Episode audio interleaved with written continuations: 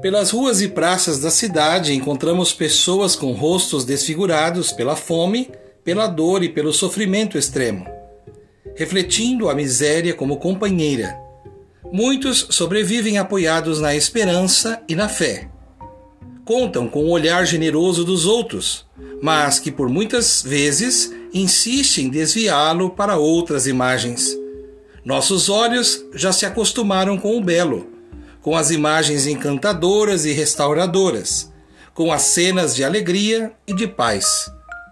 Como não enxergar o que a vida nos mostra diariamente nos olhos dos mais pobres e aflitos? Não fechemos o nosso coração ao apelo de afeto e de solidariedade que paira pelo ar. Não deixemos de revelar o nosso amor pela vida e por quem vive.